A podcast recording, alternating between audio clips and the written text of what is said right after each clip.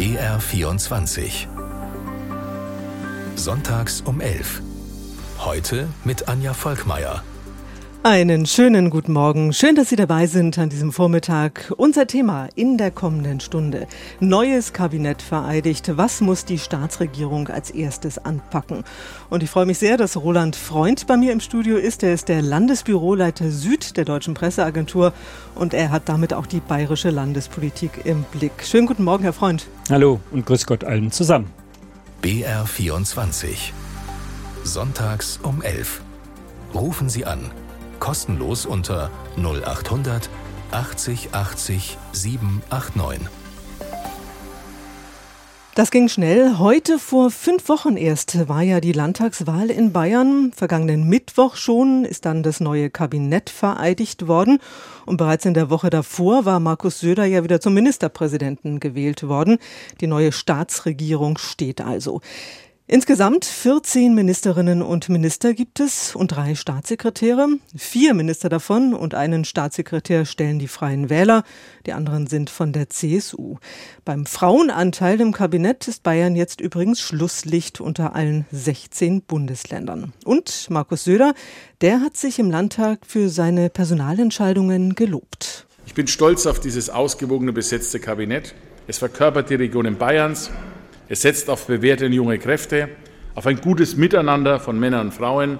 Es steht für Kontinuität und Aufbruch zugleich. Ich glaube, das kann sich sehen lassen, dass wir als Freie Wähler hier ein verlässlicher bürgerlicher Partner der Mitte sind der es geschafft hat, jetzt mit der CSU innerhalb nicht mal 14 Tagen einen Koalitionsvertrag von 83 Seiten zu erarbeiten. Ich möchte gut für unsere Lehrkräfte sorgen, für die Schulfamilie sorgen und deswegen muss ein zentraler Punkt auch sein, Entlastungen zu schaffen.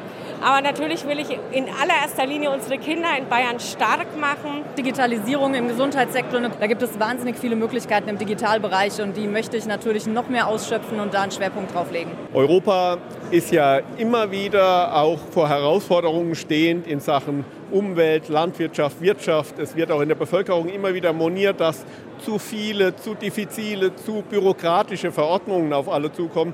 Und da sehe ich durchaus meine Aufgaben in meinen Kernbereichen. Ich glaube, dass das Digitalisierungsministerium ein echtes Zukunftsministerium ist. Es geht dabei darum, gewissermaßen Architekt für ein modernes Bayern zu sein. Dass wir auch eine neue Ära ausrufen, in der wir die Demokratie voranstellen und wieder besser und gut über die Demokratie reden werden. Denn das ist, glaube ich, das beste Schutz gegen rechts und links.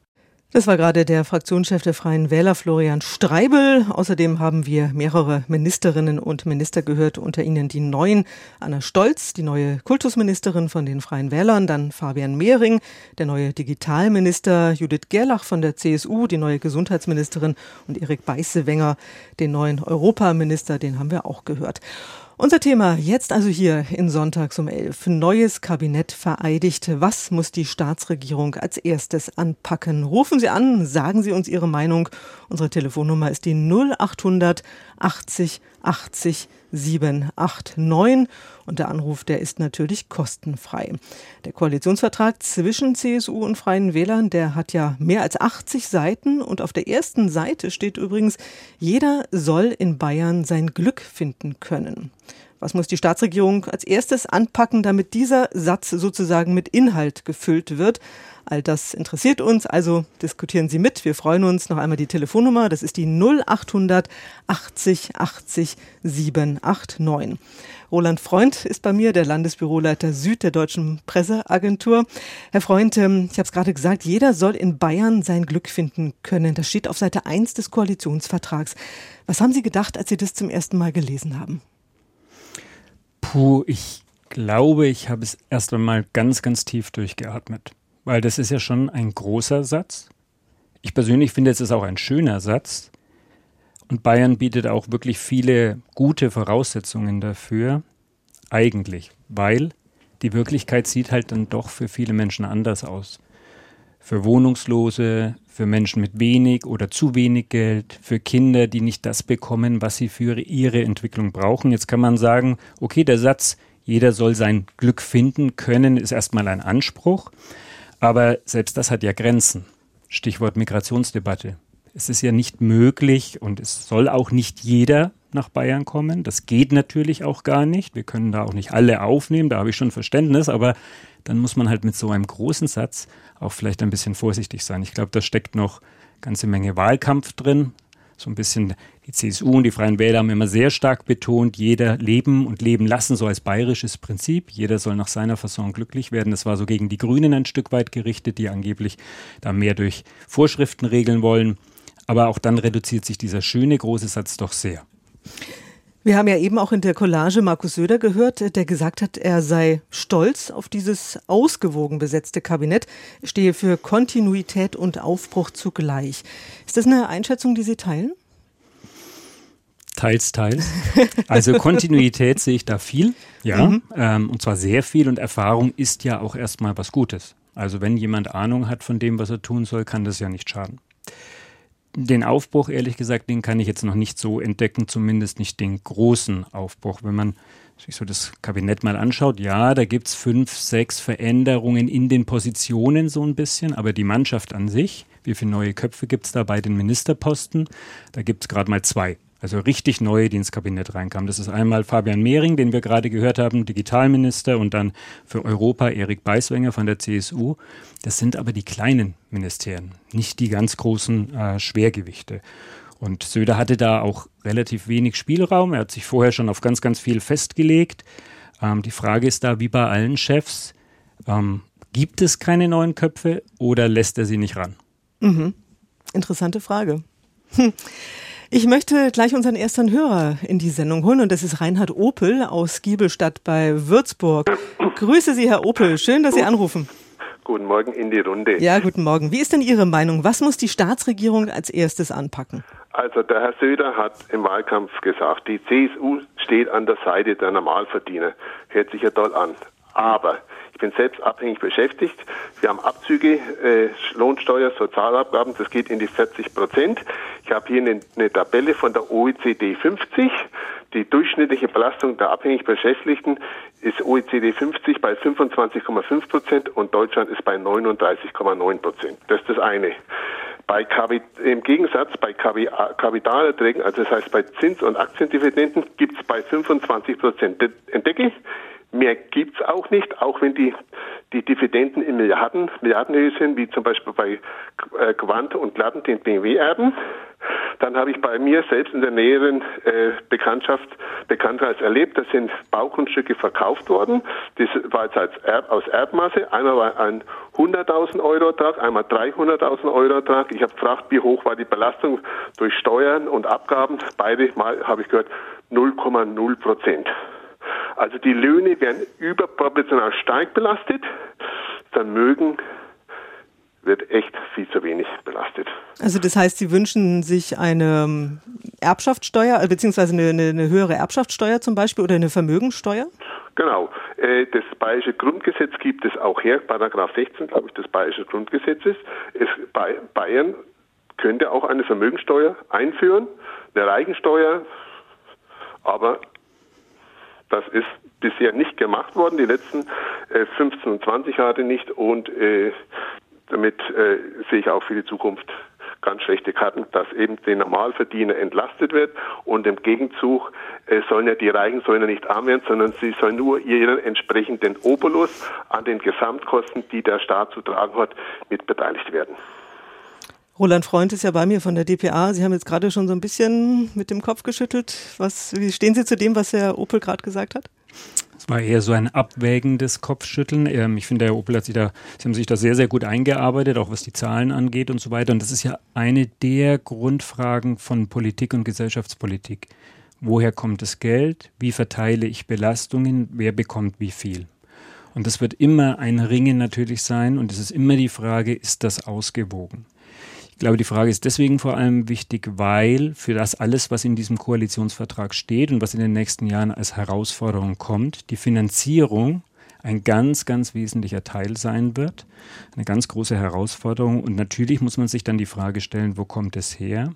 Im Kern würde ich aber sagen, der Schlüssel ist immer, es kommt aus einer guten Wirtschaft, die entsprechend auch Abgaben zahlt und zahlen kann, weil das uns allen, ähm, sowohl den Geringverdienern als auch den Reichen und der Mitte der Gesellschaft am allermeisten hilft. Die Verteilungskämpfe, ja, werden zwischen den Parteien auch immer welche sein, aber ich glaube, am besten ist es, wenn die Konjunktur läuft und wenn wir auf dieser Basis alle unseren Wohlstand erhalten können.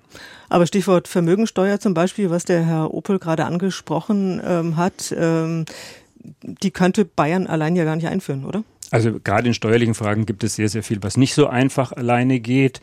Ähm, es gibt gewisse Spielräume dann immer, aber man muss ganz ehrlich sagen, an der Stelle sind auch die regierenden Parteien eher zurückhaltend aufgestellt. Herr Opel, ja, möchten Sie noch was Ja, das ergänzen? ist leider schade, dass Bayern, Bayern geht, äh, Söder will ja gern vorangehen mit Leuchtturmprojekten, mit, mit 1000 oder 10.000 neuen Windrädern, mit äh, 20.000 neuen Sozialwohnungen und dann muss er halt das auch umsetzen und nicht nur ankündigen. Herr Opel, ich, ist ein ja. Ankündigungsminister, aber er ist kein Umsetzungsminister in meinen Augen. Herr Opel, ich danke Ihnen sehr, dass Sie angerufen haben. Vielen Dank für Ihre Meinung und wir machen gleich weiter mit Martin Krautstorfer aus Bad Griesbach. Guten Morgen, Herr Krautstorfer. Ja, einen schönen guten Morgen aus Bad Griesbach ebenfalls. Grüße Sie. Ich rufe deswegen an, wir waren 30 Jahre seit 1989 als benachteiligtes Gebiet anerkannt, Buchetwing, und man hat uns 2019 hier rausgeworfen. Mit Hilfe der EU und auch Bayern ist da nicht schuldlos dran. Und wir verstehen das einfach nicht. Wir haben äh, wirklich Hanglagen mit zum Teil bis zu 40 Prozent Hangneigungen und Steine im Untergrund, wo Schäden an Bodenbearbeitungsgeräten und Erdmaschinen verursachen. Anstatt ist eine Münchner Schotterebene ist da reingekommen. Und das verstehen wir einfach nicht. Die Topografie hat sich in keinster Weise geändert. Und folgedessen haben wir das Anliegen, möchten wir da jetzt zum Ausdruck bringen, dass wir da wieder berücksichtigt werden und wieder in den Genuss des benachteiligten Gebietes kommen. Kurz noch äh, zur Ergänzung, Sie rufen ja an aus Bad Griesbach, äh, nur kurz der Hinweis, das ist in, in, in Niederbayern. Und ähm, wenn, ich, wenn ich jetzt kurz nochmal das zusammenfassen darf, ähm, kann ich Sie so zusammenfassen, dass Sie sagen, Sie möchten also, dass die ländlichen Gebiete mehr gefördert werden, ist das korrekt? Ja, das, da hat es ja äh, Richtlinien gegeben äh, bis äh, in den letzten, bis 89 und so weiter. Wir sind damals in den Genuss gekommen. Da hat uns ein Abgeordneter, der heutige Bezirksvorsitzende der Europa-Union und damalige äh, Landtagsabgeordnete Konrad Kobler dazu verholfen und wir sind da reingekommen und es hat sich im Übrigen auch ein Martin Schöffel, der heutige Finanzstaatssekretär von der Topografie, äh, selbst überzeugen können und ich glaube auch der versteht es. Und weil der mit äh, hat sich hat das besichtigt und folgedessen eigentlich ist es wirklich, wäre berechtigt und ich hätte auch schon die Frau Kanniber äh, äh, da kontaktiert, leider Gottes bis jetzt kein, keinen Erfolg gehabt. Ich habe zwar mit ihr telefoniert, aber sie hat das nicht recht verstanden.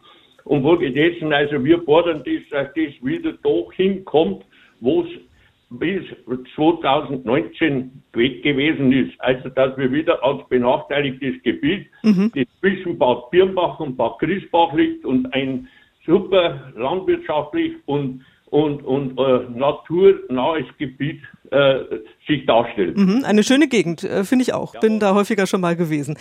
Herr Krautsdorfer, vielen Dank für Ihren, für Ihren Anruf. Ähm, Herr Freund, äh, ländliche Gebiete mehr fördern. Ähm, Sehen Sie da Chancen oder findet sich das im, im Koalitionsvertrag?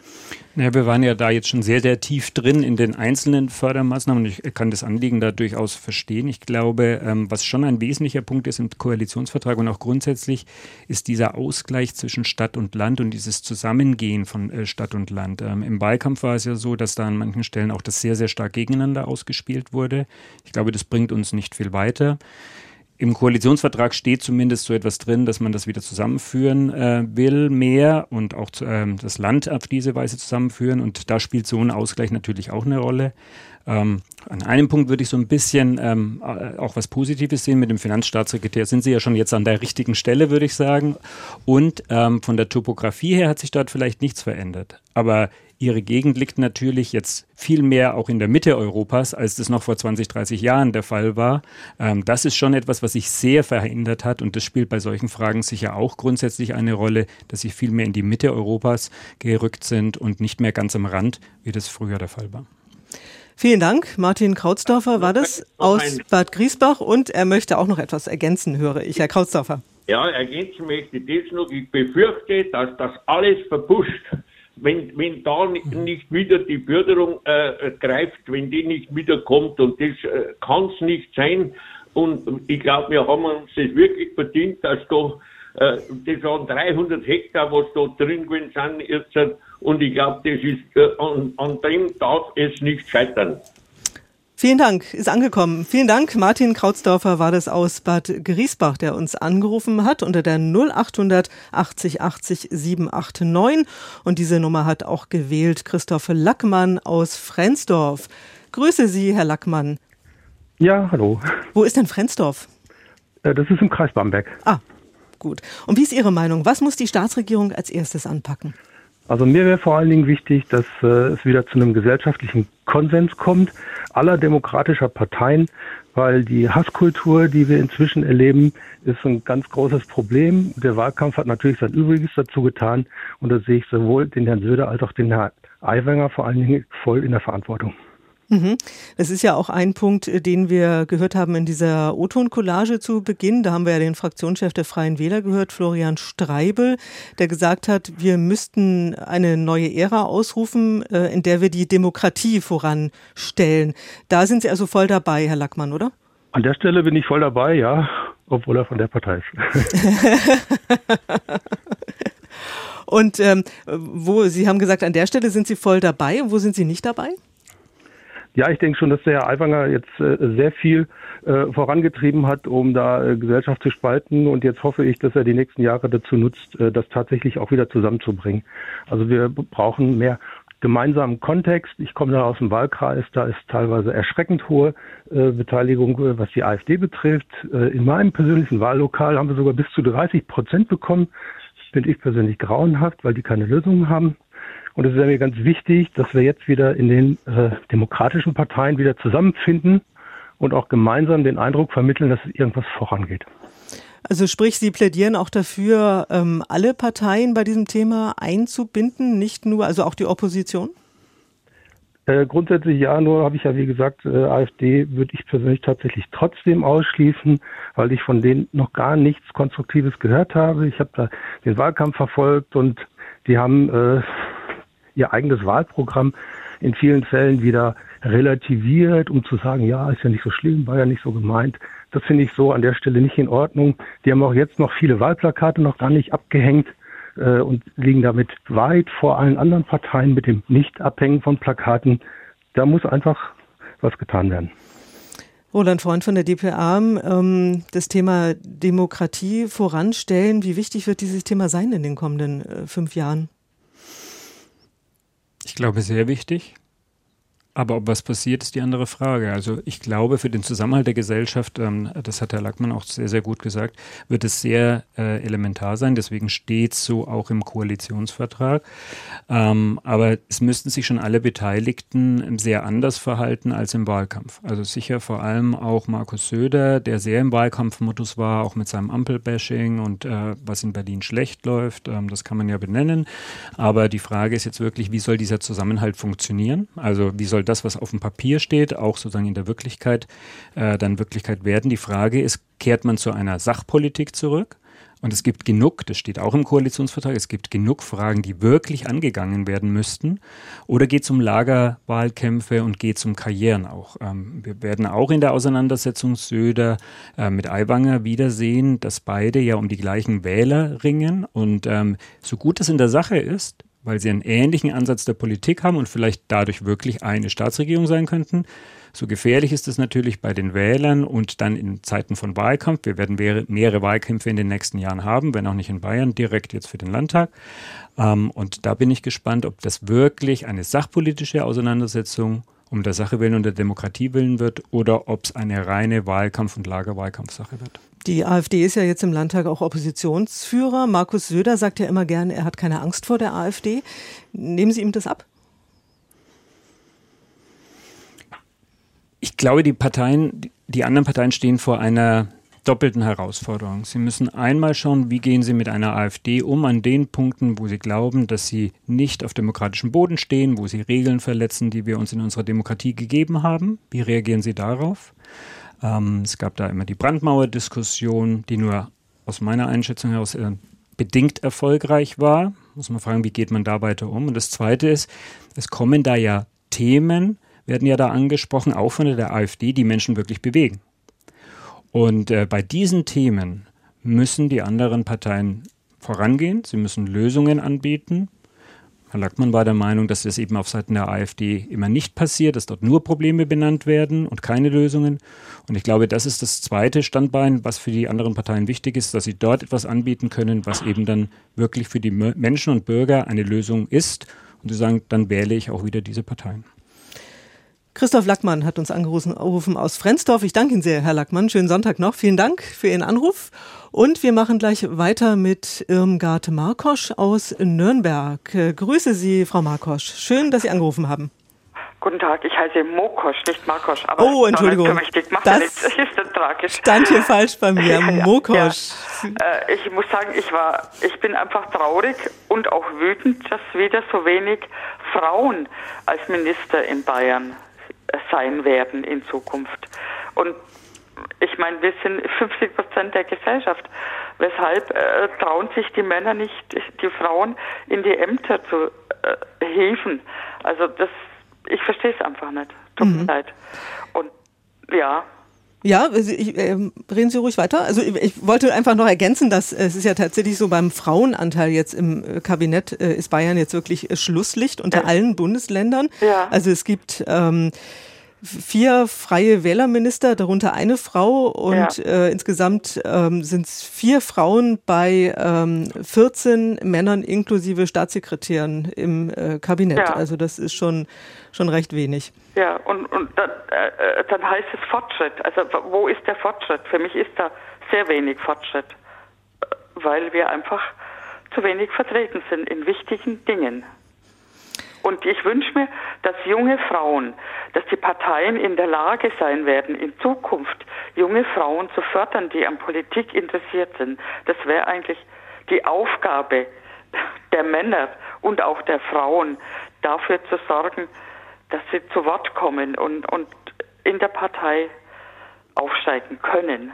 Mhm wichtiges die, die Möglichkeiten zu ja. schaffen. Ja. Wichtiges Thema. Ich erinnere mich auch vor, es war vor fünf Jahren, als ähm, Markus Söder zum ersten Mal gewählt wurde zum Ministerpräsidenten. Da habe ich ihn interviewt an dem Tag und da war eigentlich das, was ähm, er immer wieder gesagt hat, auch in diesem Gespräch. Er will Frauen fördern. Er will, ja, ja. dass mehr Frauen in die in die Politik äh, kommen. Ähm, Roland Freund ist ja bei mir von der DPA. Warum tut sich da nichts? Haben Sie eine Idee? Naja, ich kann Frau Mokusch dann nur unterstützen. Also das ist weder angemessen noch zeitgemäß. Also ja. das passt überhaupt nicht.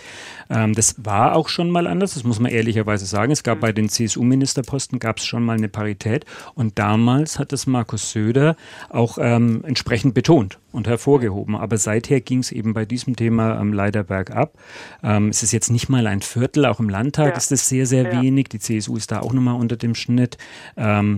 Er hat jetzt zumindest so ein bisschen als Aushängeschild die Sozialministerin Ulrike Schaaf zu einer stellvertretenden Ministerpräsidentin gemacht. Da musste der Joachim Herrmann als Innenminister zur Seite treten und ihr diesen Posten übergeben. Aber es ist halt eher so ein Aushängeschild. Markus Söder hat auch zugegeben, ihm war die regionale Verteilung im Kabinett, das ist in einem Land wie Bayern wichtig, war ihm wichtiger das wollte er vor allem garantiert haben und spricht da immer von Regionalproports. Ich würde sagen, in einem Flächenstaat wie Bayern ist das schon ein wichtiger Aspekt, dass alle Regionen auch vertreten sind. Aber dem hat er eben diese Parität untergeordnet zwischen den Zeilen sagt er das auch, dass, ähm, dass, ihn, äh, dass das nicht gut ist. Ähm, interessant ist das äh, Gruppenbild, wenn Sie das mal gesehen haben, ähm, des neuen Kabinetts, der neuen Regierungsmannschaft.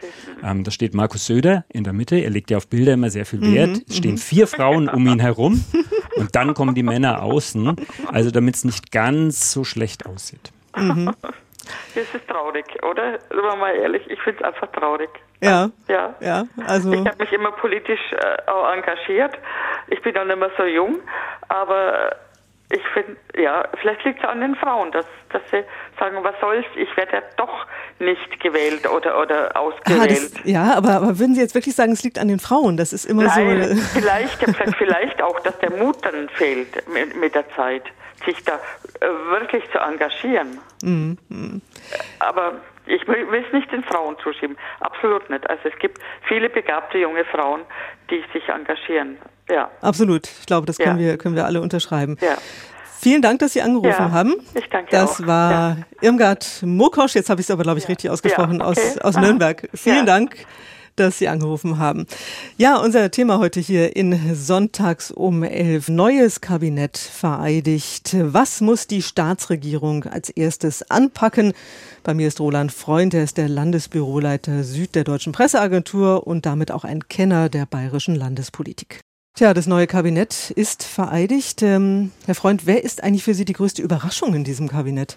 Die größte Überraschung war für mich, dass es keine große Überraschung gibt. ähm, ich hätte wirklich, ähm, auch so wie ich Markus Söder einschätze und kenne, darauf gewettet, dass er sich so einen Aha-Effekt ähm, gönnt und uns da überrascht. Das war so in dem Fall nicht der Fall. Aber wenn man jetzt sagt, okay, was war dann zumindest ein bisschen Überraschung, dann würde ich sagen, ähm, ist das tatsächlich die neue Kultusministerin Anna Stolz von den Freien Wählern.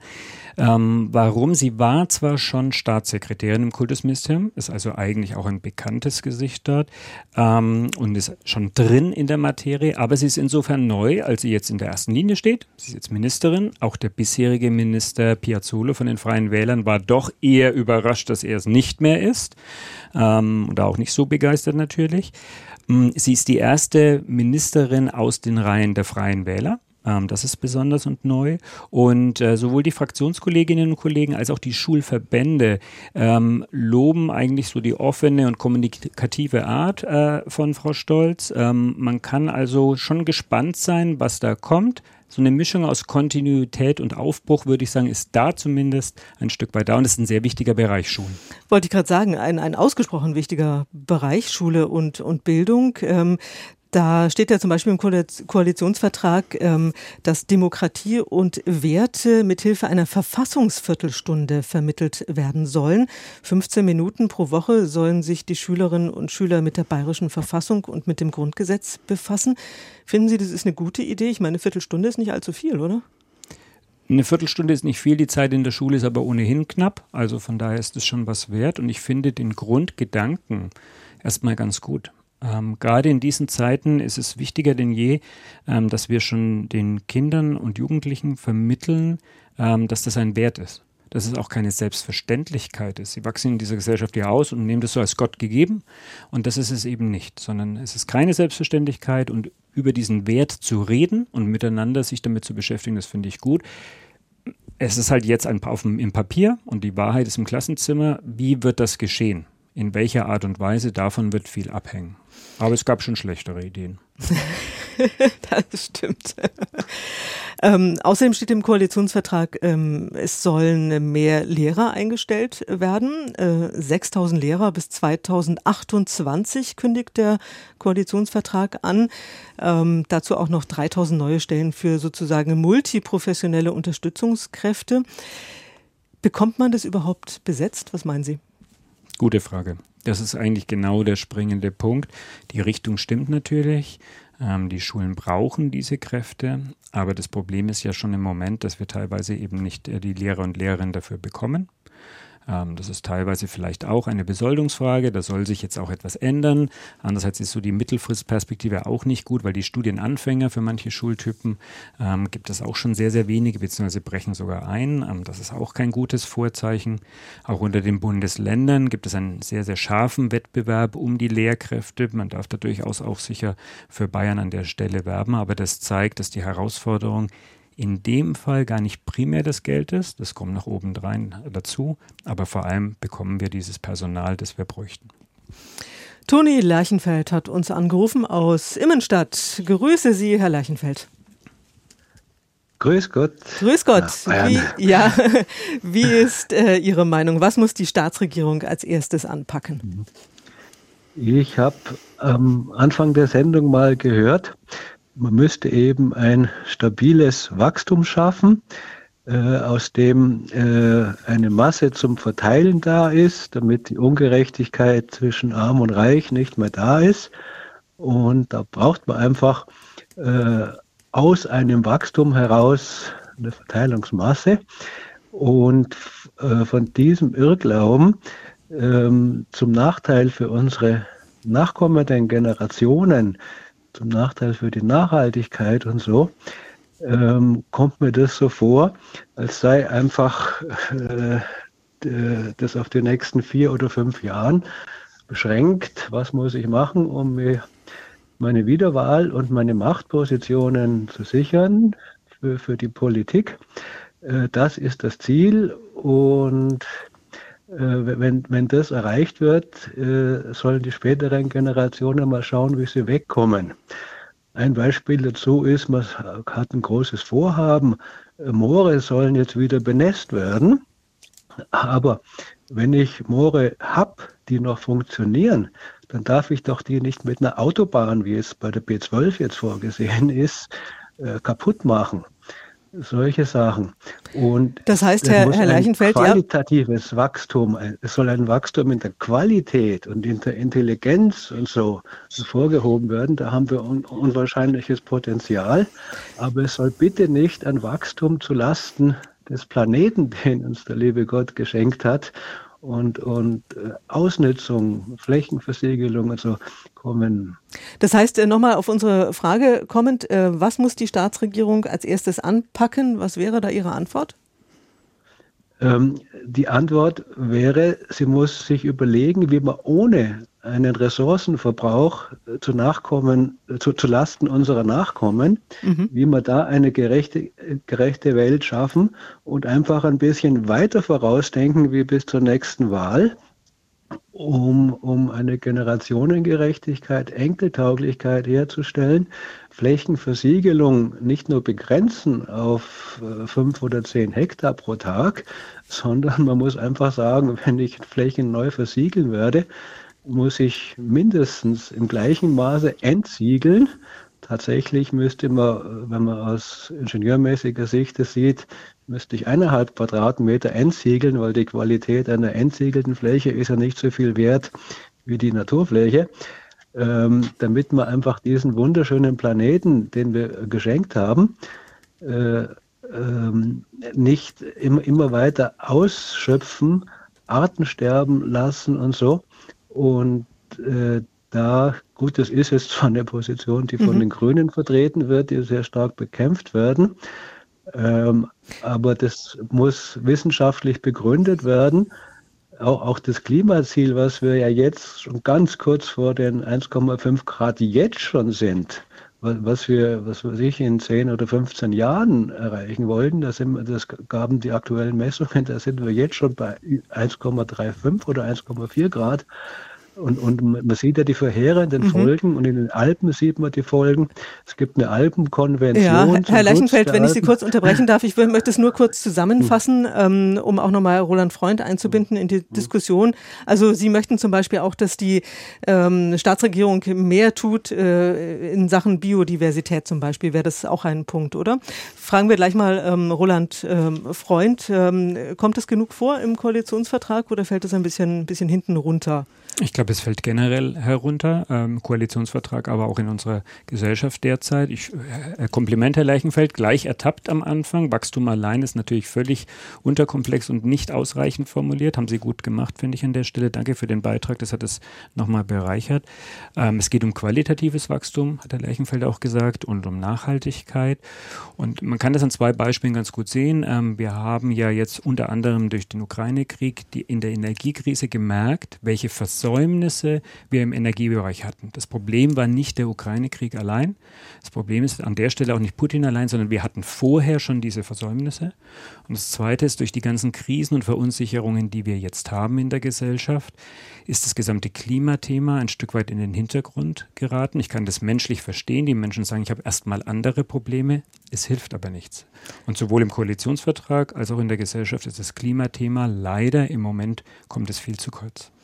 Stichwort äh, Energie haben Sie gerade auch angesprochen. Ähm, der Koalitionsvertrag bekräftigt ja das Ziel, äh, Strom aus erneuerbaren Energien bis 2030 zu verdoppeln und dann auch aus Photovoltaik zu verdreifachen sogar. Ähm, beim Ziel bis 2030 in Bayern 1000 neue Windräder zu bauen, soll dann eine staatliche Windenergiegesellschaft Bayern Wind helfen. Würden Sie sagen, das reicht? Es reicht sicher nicht. Und das Problem ist, das sind auch Versprechen, die zum ganz großen Teil schon vorher gemacht wurden. Also man kann das zum Beispiel beim Thema Wind sehen. Auch da gab es dieses Versprechen vorher schon und diese Ankündigung. In der letzten Legislaturperiode ist praktisch nichts passiert, gerade mal keine 50 Windräder. Jetzt geht es um 1000. Ähm, ja, äh, man nimmt jetzt die Staatsforsten als Fläche damit rein, also es geht da schon etwas voran. Wird das reichen? Nein. Stichwort ja auch 10H-Regel, die ja zwar gelockert wird, mhm. aber äh, Bayern ist da zum Beispiel immer noch deutlich strenger, als wenn man jetzt mal ein Beispiel nimmt wie äh, Niedersachsen zum Beispiel, wo gerade mal 400 Meter Abstand zu, zu Wohngebieten gelten. Ne? Das äh, muss man auch betonen. Bayern setzt gleichzeitig auf viele andere Formen von Energiegewinnung, auch setzt da mehr auf den Energiemix, aber auch in der Summe muss da noch mehr getan werden, damit diese Ziele, die auch Herr Lechenfeld erwähnt hatte, ähm, erreicht werden. Vielen Dank. Toni Lerchenfeld war das aus äh, Immenstadt und äh, die 0880 80 789, die hat gewählt Petra Weber und zwar aus Frankfurt am Main. Grüße Sie, Frau Weber. Schön, dass Sie uns hören. Ja, guten Tag. Ich bin ein großer Bayern-Radio-Fan und ich fahre auch immer zu euch nach Bayern und ich mag die Bayern auch gerne. Politisch nicht so unbedingt ganz rechts, aber in der Mitte bin ich doch dann auch zu Hause.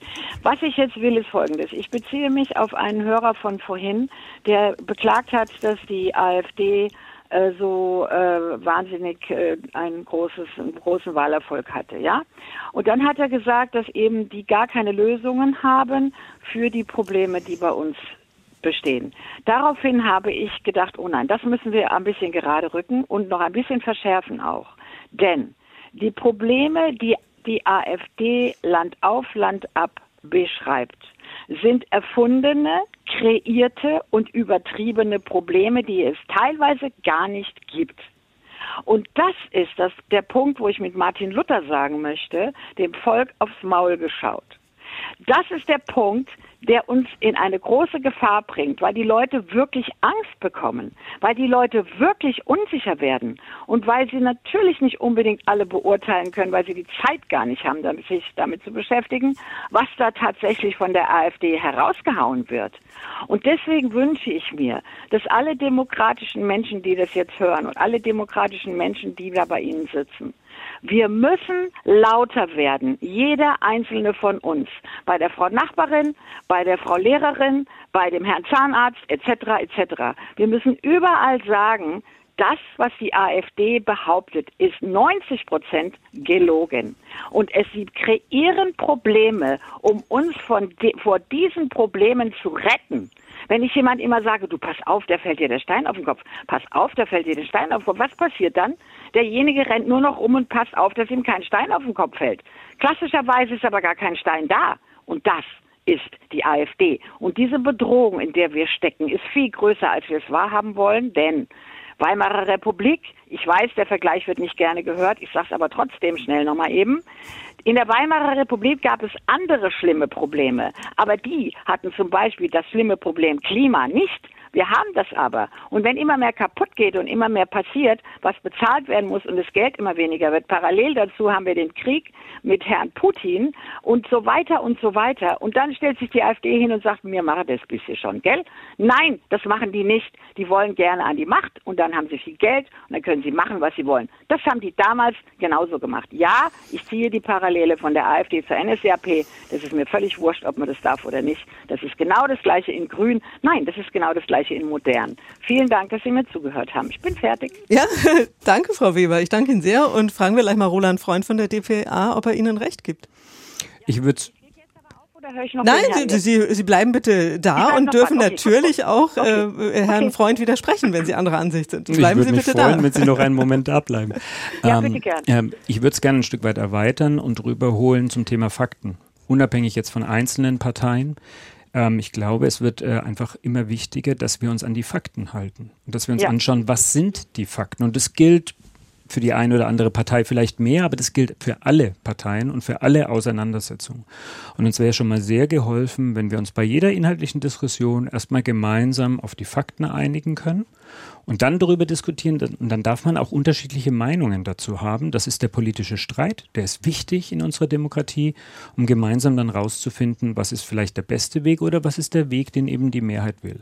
Und bei diesen Fakten, da kann die Politik sehr viel tun. Das sind alle Parteien aus meiner Sicht gefragt.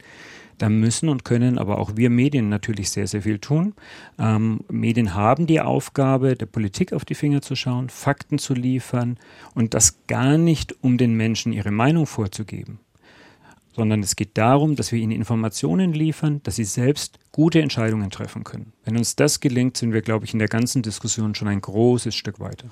Dafür haben wir ja hier zum Beispiel bei BR24 den Faktenfuchs, äh, auch eine, eine super Geschichte. Frau Weber, ich danke Ihnen sehr, dass Sie angerufen haben. Vielen Dank. Darf ich Ihnen da bitte noch was dazu sagen? Ja, natürlich, dürfen Sie. Ähm, selbstverständlich geht es nicht um die Meinungsfreiheit. Das ist übrigens auch ein Argument, was die AfD immer bringt. Es geht nicht darum, ob man eine Meinung zu etwas hat oder nicht. Es geht darum, dass einem was vorgelogen wird und man nicht unbedingt und von der AfD was vorgelogen wird und äh, was man nicht unbedingt kontrollieren kann. Und ich würde mich natürlich auch ein bisschen äh, kritisch dazu äußern wollen, was Sie eben gerade gesagt haben. Es geht nicht darum, die AfD gleichzusetzen mit all den anderen Parteien. Die anderen Parteien in unserem Land sind demokratische Parteien, die wollen die Demokratie erhalten. Die AfD möchte die Demokratie nicht erhalten. Und ich denke, das ist ein wichtiger Unterschied. Deswegen kann man nicht sagen, man muss bei allen gucken nach den Fakten. Ja, klar muss man bei allen gucken nach den Fakten. Aber wenn jemand bewusst lügt, und das tut die AfD ganz bewusst, und dann denke ich, dass es ein großer Unterschied ist. Und den Unterschied zwischen einer äh, einer demokratischen Partei und einer, die die Demokratie latent so eben mal nebenbei unauffällig abschaffen will, ist ein Riesenunterschied. Und das, denke ich, muss man doch unbedingt betonen. Danke Ihnen, Frau Weber. Das war Petra Weber aus Frankfurt am Main. Vielen Dank, dass Sie uns angerufen haben. Und äh, Monika Müller aus Kitzingen hat uns auch angerufen. Grüße Sie, Frau Müller. Ja, grüß Gott an die tollen Sender, an die tolle äh, Arbeit, die ihr alle macht. Schön, dass ich meinen Senf dazugeben darf. Ich habe eben das von der Frau Weber nur gehört, das stimmt. Warum haben wir jetzt aber, man muss aber auch hinzufügen, dass alles eine Kontexte hat und Prozesse sind, die sich entwickeln.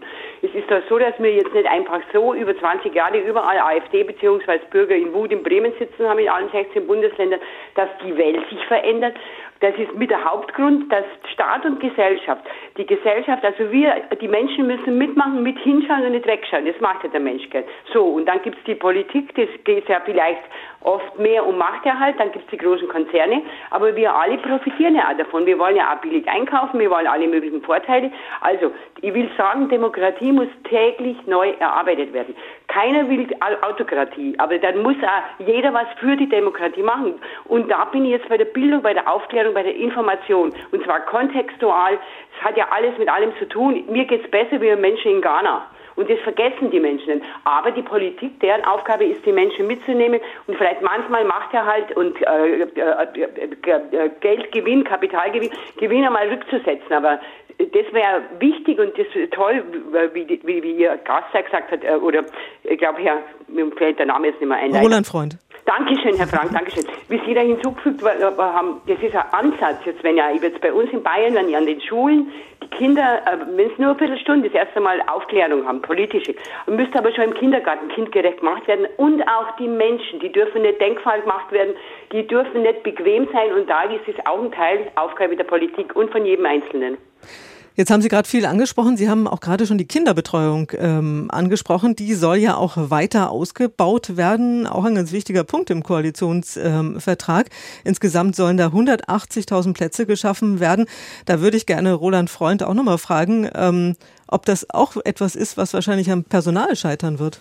Da haben wir dasselbe Problem wie letztlich bei den Lehrern, gerade in diesen Dimensionen dieser vielen Plätze. Also es ging ja um die Plätze da, einmal äh, äh, bei den Kleinsten unter sechs und dann vor allem auch um das Versprechen der Ganztagsbetreuung in der Grundschule einzulösen. Ähm, auch das wird eine ganz, ganz große Herausforderung, ähm, dieses Personal dafür zu bekommen und auch das Geld am Ende dafür zu haben. Auch das wird nicht einfach. Ähm, das Darf ich was hinzufügen, mhm. Herr, Natürlich. Freund? Und zwar befähigtes und berechtigtes, qualifiziertes, äh, qualitativ höchstes Personal mit Befähigung und Berechtigung. Und das ist ja auch eine Geldfrage. Absolut richtig. Ja. Mhm. Das stimmt und äh, Sie haben es gerade schon auch nochmal, wir haben es vorhin schon mal erwähnt, ähm, Herr Freund, ähm, alles, was wir hier auch sagen und was im Koalitionsvertrag steht, steht unter dem äh, Finanzierungsvorbehalt. Ich glaube, das kann man nicht oft äh, genug sagen, oder? Ja, da muss man ganz genau in den Koalitionsvertrag reinschauen und auch während der Verhandlungen war das so, dass es da einen gab, vor allem, der da immer wieder darauf Wert gelegt hat, natürlich der Finanzminister Albert Füracker, aber er hat da schon erstmal eine relativ verlorene Position gegenüber vielen anderen auch vertreten, weil die natürlich zunächst mal gestalten wollen und Geld ausgeben. Zuletzt waren wir es ja gewohnt, dass wir auf die großen Probleme seitens des Staates immer viel Geld werfen. Corona, Energiekrise und ähnliches. Und dieses System ist endlich. Ähm, der Staat wird jetzt gerade in Bayern auf das Thema zulaufen, dass ähm, die Finanzierung der Gehälter für die Angestellten und Beamten, dass das teurer werden wird. Wenn man neue Stellen schafft, wird es teurer werden. Gleichzeitig ist die Frage, wie entwickeln sich die Steuereinnahmen? Großes Fragezeichen. Und es geht jetzt an die Sache, dass man die Corona-Schulden zurückzahlen muss. Also an der Stelle würde ich noch an viele Punkte, die jetzt im Koalitionsvertrag stehen, ein großes Fragezeichen machen. Vielen Dank, Monika Müller, dass Sie uns angerufen haben aus Kitzingen. Und wir machen gleich weiter mit Stefan Simoneit aus München. Grüße Sie, Herr Simoneit. Ja, grüß Gott. Ich wollte noch was anmerken. Also erstmal auch natürlich Kompliment an Ihre äh, offenes, an Ihr offenes Gespräch und konstruktives Gespräch an die Stimmen. Und zwar, ich wollte an den Umweltschutz nochmal zurück. Ja, das Thema heißt, was erwarten Sie äh, von der Regierung? Und da sind die ja im Umweltschutz leider Gottes sehr blass geblieben. A haben Sie ja natürlich die Grünen, wobei man sich da auch fragen muss, sind die definitiv auch wirklich noch für den Umweltschutz so sehr wie früher? Aber trotzdem haben Sie sich dem Umweltschutz und auch die Aussage vom Herrn Aiwanger, die kurz vor der Wahl ich noch gehört habe, wo er sehr stark re relativiert hat, äh, mit umwelttechnischen Aussagen folgendes noch anmerken. Äh, der Herr Bölko der hier ein großer Industrieller war, hat in seinen äh, geschrieben gehabt, aufgrund der Erfahrungen, die er auch sehr stark, er hat sich sehr stark für Wasserstoff interessiert und sehr stark daran geforscht. Ihm wurden dann Gelder und er hat gesagt, wir können äh, praktisch den äh, äh, aufgrund der Legislaturperioden äh, können wir so kurzfristig keinen vernünftigen Umweltschutz gestalten, weil das einfach zerfressen wird zwischen den Wahlen und auch ja ja, zum Teil oder, oder des Profilierens der Politiker, die dann wieder Versprechen brechen etc. Er hat gesagt, das Ganze muss in einem 50-Jahresplan äh, gefasst werden. Äh, ich möchte nicht sagen in einem 50-Jahresplan, ich will bloß sagen, dass alle Verbände aufgerufen sind und alle Leute, die wirklich äh, dem Umweltschutz äh, äh, am Herzen liegen und sehr stark am Herzen liegen. Und das ist ein wichtiger Punkt, ein sehr zentral wichtiger Punkt, äh, wir haben die Welt von unseren Kindern gesehen, heißt es. Und deswegen wollte ich nur appellieren, dass jetzt, wenn die Regierung so blass ausschaut in Richtung Umweltschutz, dass die Verbände, die Vereine und alle Menschen, die äh, die Längsigkeit sich tragen und auch die Lage erkennen, sich umso mehr äh, engagieren sollten und äh, dies auch tun sollten. Mhm. Und äh, das ist äh, äh, mein Appell, weil wie gesagt, da schauen die meines Erachtens die Regierung äh, nicht nur wegen der Frauenquote, das ist auch natürlich ein Punkt, aber auch im Umweltschutz sehr blass aus. Da glaube ich, können wir uns nicht allzu viel von denen erwarten. Und dementsprechend sind so Stimmen wie mehrere Herrschaften, die bei Ihnen angerufen haben und bekommen haben, die ich sehr teile und mich erfreut, dass ich solche Stimmen höre. Anscheinend gibt es viel von diesen und die wollte ich dazu äh, auch nochmal ermuntern, wunderbar. dass wir uns. Herr Simoneit. Genau, ein Appell. Vielen, ja, ein Appell. wunderbar. Vielen Dank. Das war Stefan Simoneit aus München, der uns äh, angerufen hat. Ähm, Herr Freund, das war jetzt nochmal so ein äh, Punkt, äh, den viele Naturschützer nämlich kritisieren, dass wichtige Weichenstellungen für den Arten- und Klimaschutz ähm, fehlen. Wie sehen Sie das? Klimaschutz, Umweltschutz, Artenschutz ist ein Thema, das muss sich durch alle Themen ziehen. Das ist eine Querschnittsaufgabe, weil es um unsere Lebensgrundlagen geht. Und an der Stelle muss viel mehr passieren. Wir sind jetzt äh, fast schon wieder am, am Ende der Sendung. Die Stunde geht immer sehr, sehr schnell ähm, rum. Ein Thema würde ich gerne kurz noch ansprechen, äh, über das wir noch gar nicht gesprochen haben, äh, ausreichend neue bezahlbare Wohnungen zu schaffen. Äh, das ist ja bisher nicht gelungen.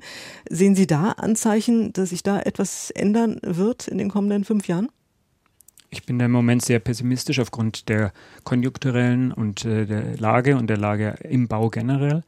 Ähm, das Versprechen der neuen Wohnungen, äh, das jetzt wieder erneuert wurde, gab es ja auch schon vorher.